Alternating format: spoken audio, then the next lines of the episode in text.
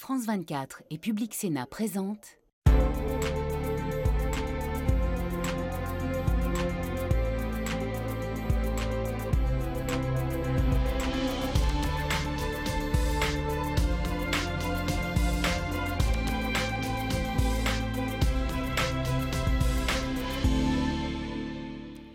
Merci de nous rejoindre ici à Bruxelles au Parlement européen.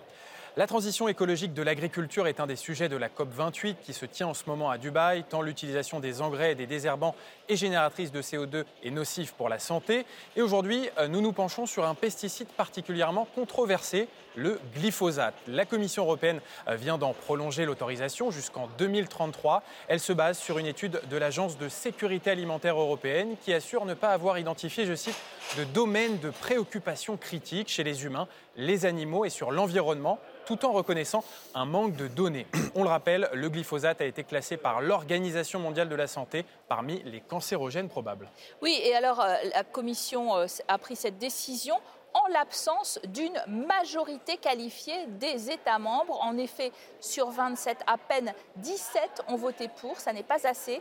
3 contre l'Autriche, la Croatie, le Luxembourg et 7 se sont abstenus, dont la France, l'Allemagne et l'Italie.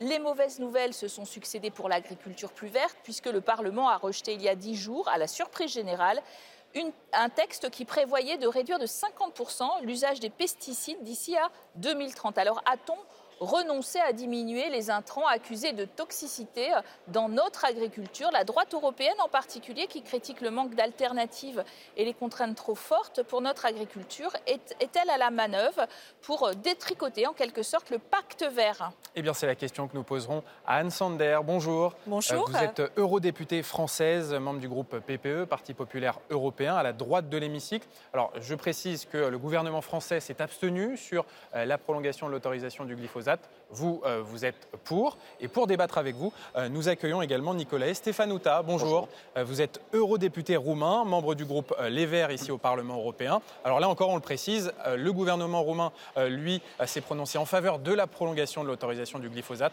Et vous, en tant que parlementaire, vous êtes contre. D'ailleurs, cette décision de la Commission européenne de prolonger pour 10 ans le glyphosate, c'est un échec pour tous les partisans d'une agriculture écologique? Bien sûr, mais aussi le vote en plénière la semaine dernière sur le pesticide en général. Je pense qu'on a, a eu un public qui était très déçu de ce que la majorité a décidé ici euh, dans le Parlement. Pourquoi je dis ça? Puisque je, je viens de, de, parler aux éleveurs de, des abeilles et qui sont très concernés. On voit chaque année les populations des abeilles en Europe en descendant. Et ce n'est pas que les abeilles, mais c'est des entiers écosystèmes qui sont visés.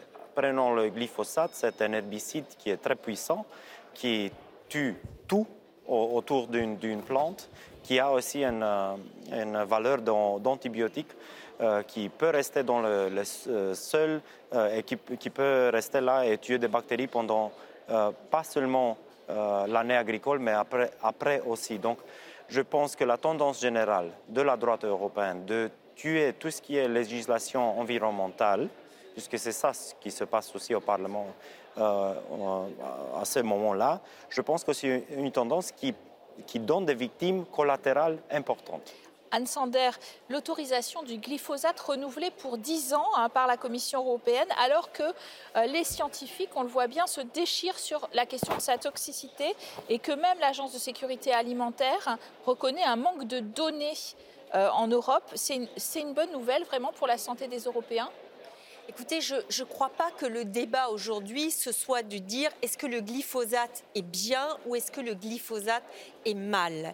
Évidemment, il faut réduire l'ensemble des intrants. Et ça, je crois qu'on est tous d'accord sur la nécessité d'avoir une ambition environnementale. Mais il faut avoir une vision globale aussi, une vision qui tienne compte de la sécurité alimentaire et du monde économique et en particulier du revenu des agriculteurs parce que s'il n'y a plus d'agriculteurs demain, il n'y a plus de sécurité alimentaire. Et là, euh, je crois qu'il aurait été en l'état actuel des choses, irresponsable d'interdire totalement le glyphosate. Moi, la position que je défends, que nous avons défendue au sein des Républicains, au sein du groupe PPE, c'est toujours un usage raisonné. C'est-à-dire que bien sûr, il faut interdire le glyphosate euh, dans des parcs, dans des espaces où il y a des, personnes euh, fragiles, que le particulier lui-même n'utilise plus le Roundup, c'est tout à fait normal. Par contre, qu'on interdise le glyphosate sans solution alternative aujourd'hui pour le monde agricole, ça, ça me semble irresponsable parce que derrière, vous le savez, quand il y a des mauvaises herbes et qu'on les laisse pousser, eh bien, elles tuent les cultures. Et donc, on baisse la production. Mais les Européens ne vont pas moins manger. Et on le voit bien aujourd'hui, à force de charger la barque pour les producteurs européens, eh bien, les prix augmentent et les consommateurs se tournent vers des productions venant du reste du monde qui sont produites sans aucun de nos standards, sans respecter nos, normes environnementales. Et euh, derrière, ces productions, elles rentrent chez nous.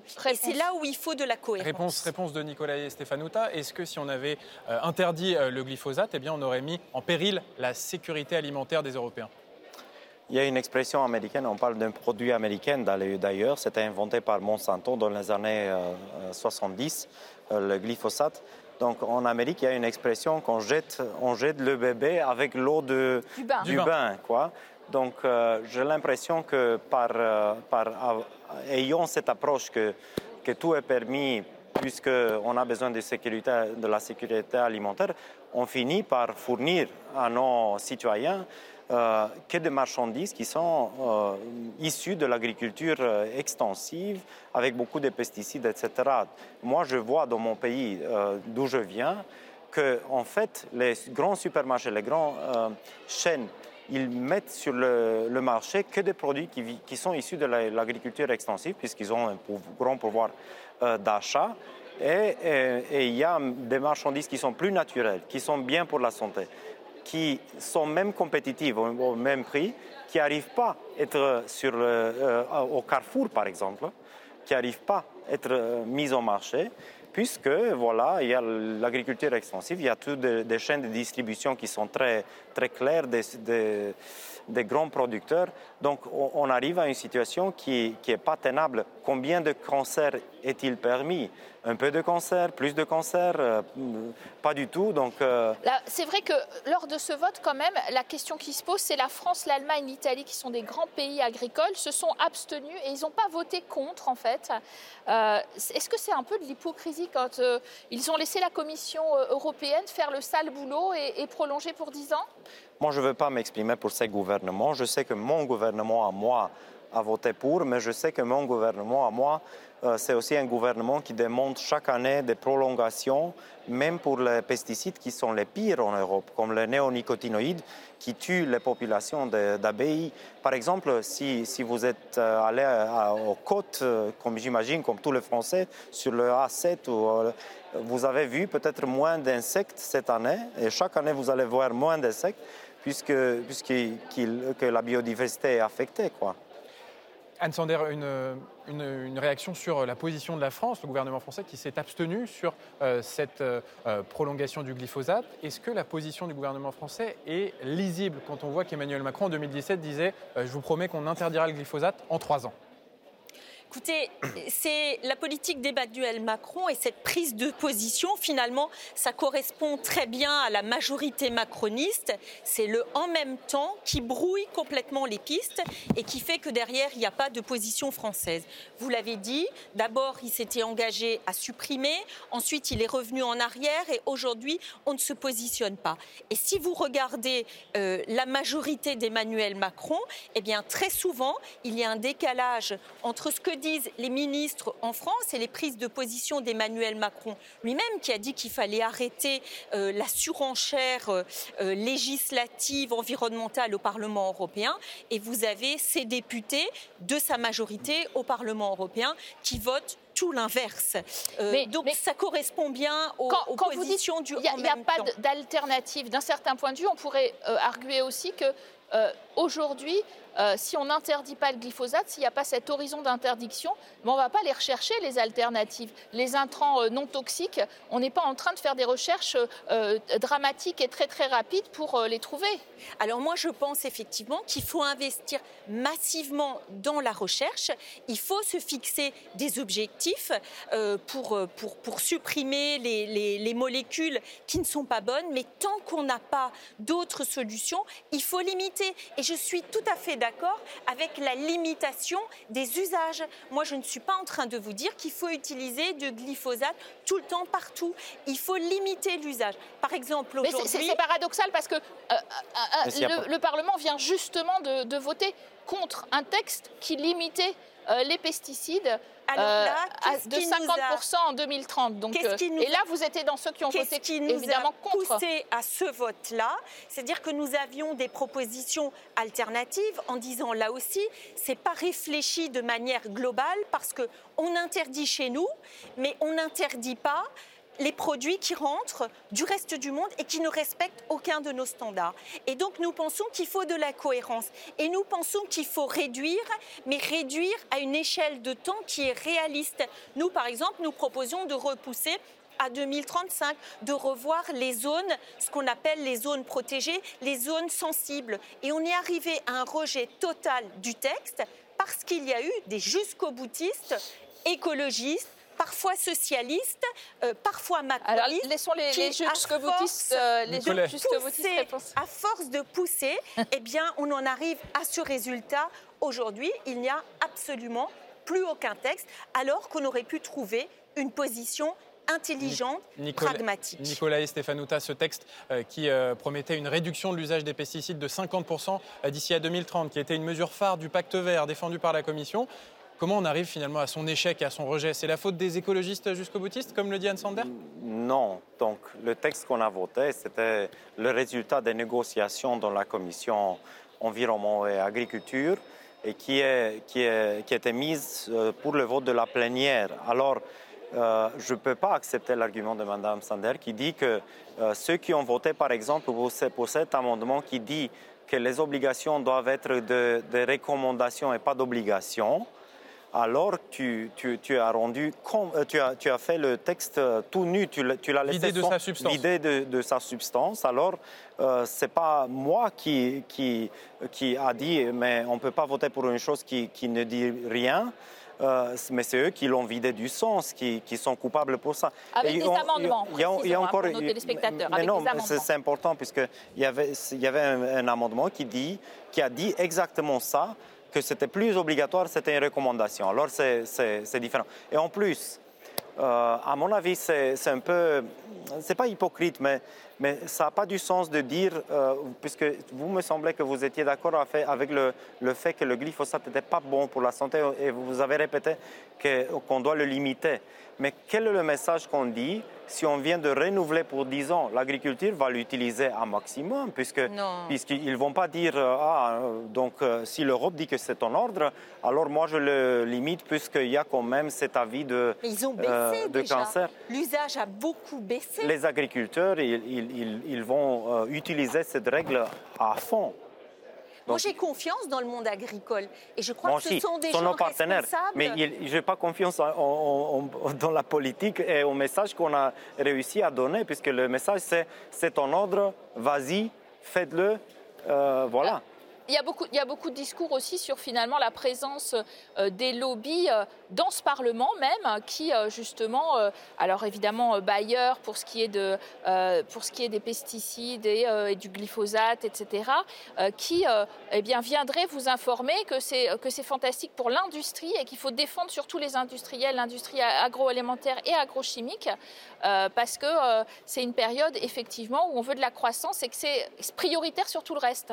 Anne Sander. Alors dans ce Parlement, il y a beaucoup de lobbyistes, effectivement, des industriels, mais aussi beaucoup d'ONG.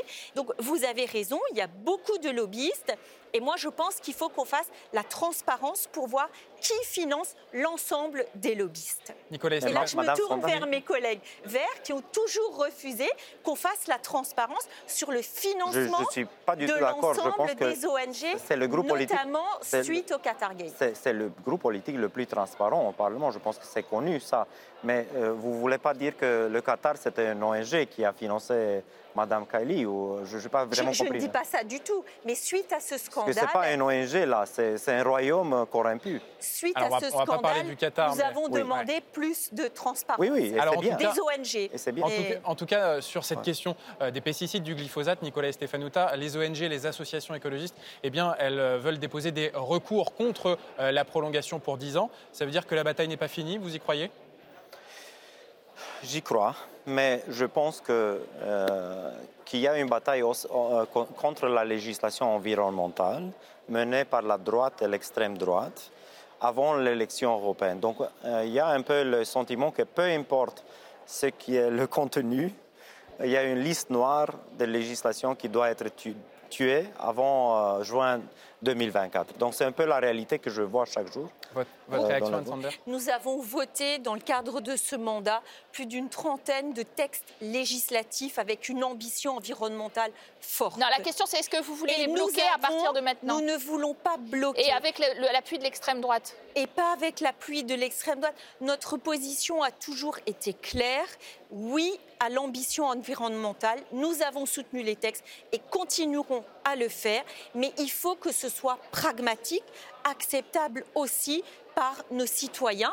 Euh, on voit aujourd'hui les difficultés euh, euh, économiques face à l'inflation pour nos concitoyens. Et donc, on ne peut pas sans arrêt, sans arrêt, prendre des mesures qui, derrière, auront un impact sur le Voilà. porte-monnaie Vous n'avez pas des la même, Européens. la même euh, définition du pragmatisme, hein, ni la même vision, bien sûr. Merci à vous d'avoir très bien illustré ce débat. Merci d'avoir suivi cette émission et euh, bonne suite euh, des programmes sur nos antennes.